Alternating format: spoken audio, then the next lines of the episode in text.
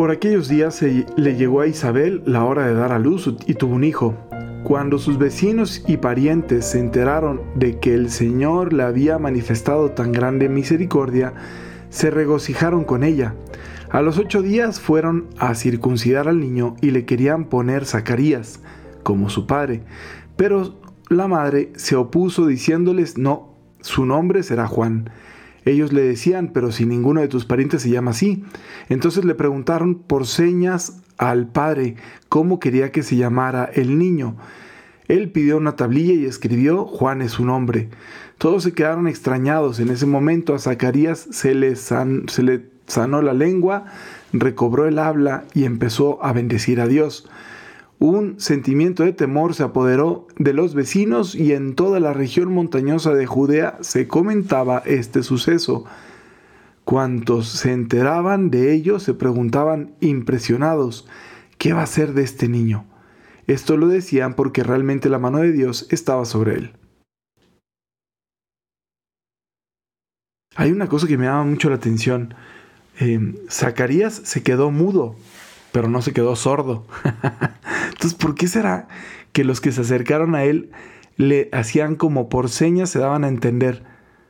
Pues si estaba mudo, pero no estaba sordo, le podrían haber dicho nada más de qué se trataba y, santo remedio, ¿no? Pero a veces em, como que siento que nos falta quizá la verdadera empatía.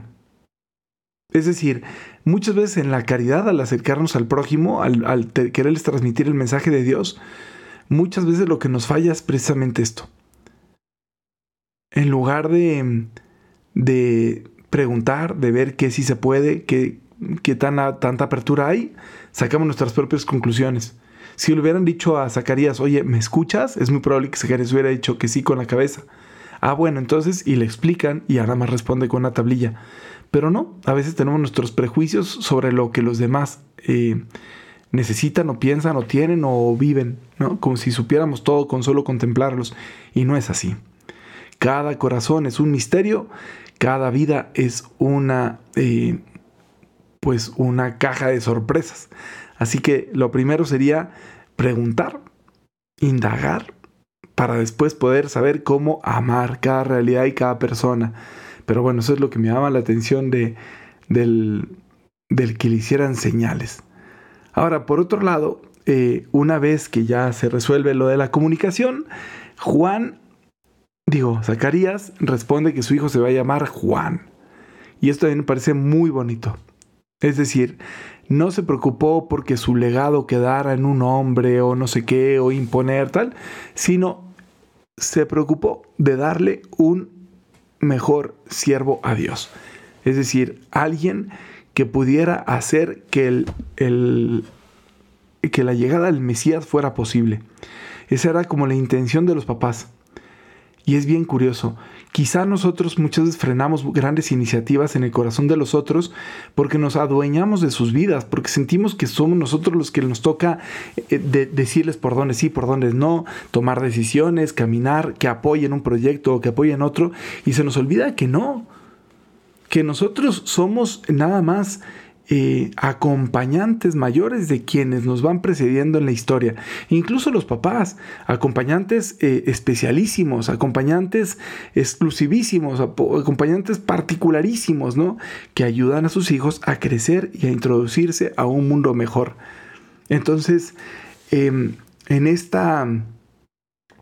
En esta... Eh, en este reconocimiento de Zacarías de cómo quería que se llamara su hijo, en este reconocimiento de la voluntad de Dios, podemos contemplar también nosotros una invitación a decir, oye, no son mis planes, sino los planes de Dios en el corazón de mi hija, de mi hijo.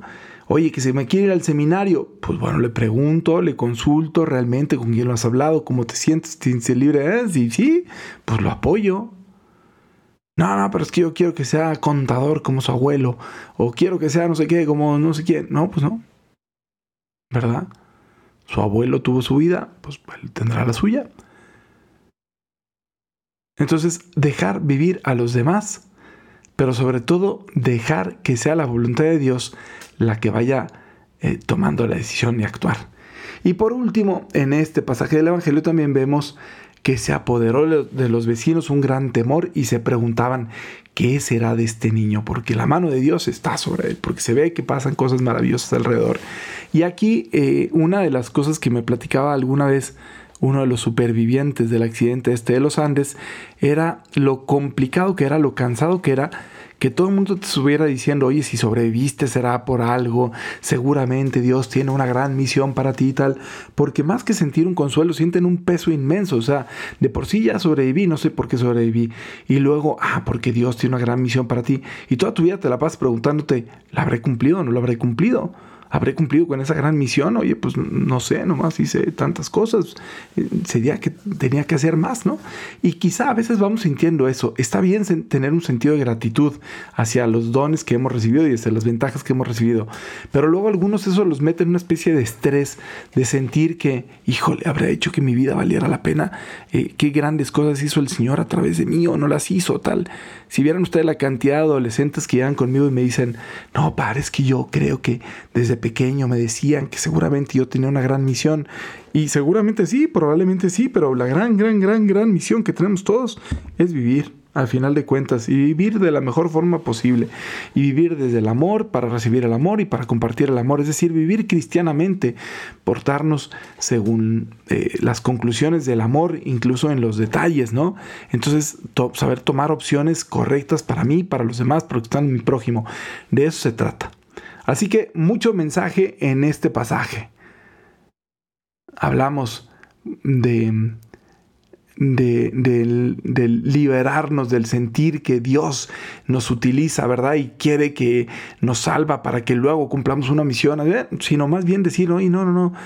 Eh, el gran plan, el gran proyecto, lo que me tenía que maravillar es la santidad de vida en la vida cotidiana. Es, es decir, en hacer a Dios presente en medio del día a día. Esa es la grandeza que el Señor quiere.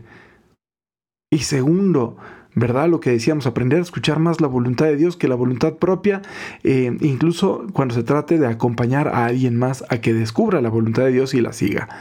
No imponer nuestros nombres a las personas, sino el nombre que Dios les quiere dar. Aprender a llamarlos como Dios los llama. Y por último, em, y por último, volver otra vez, ¿no?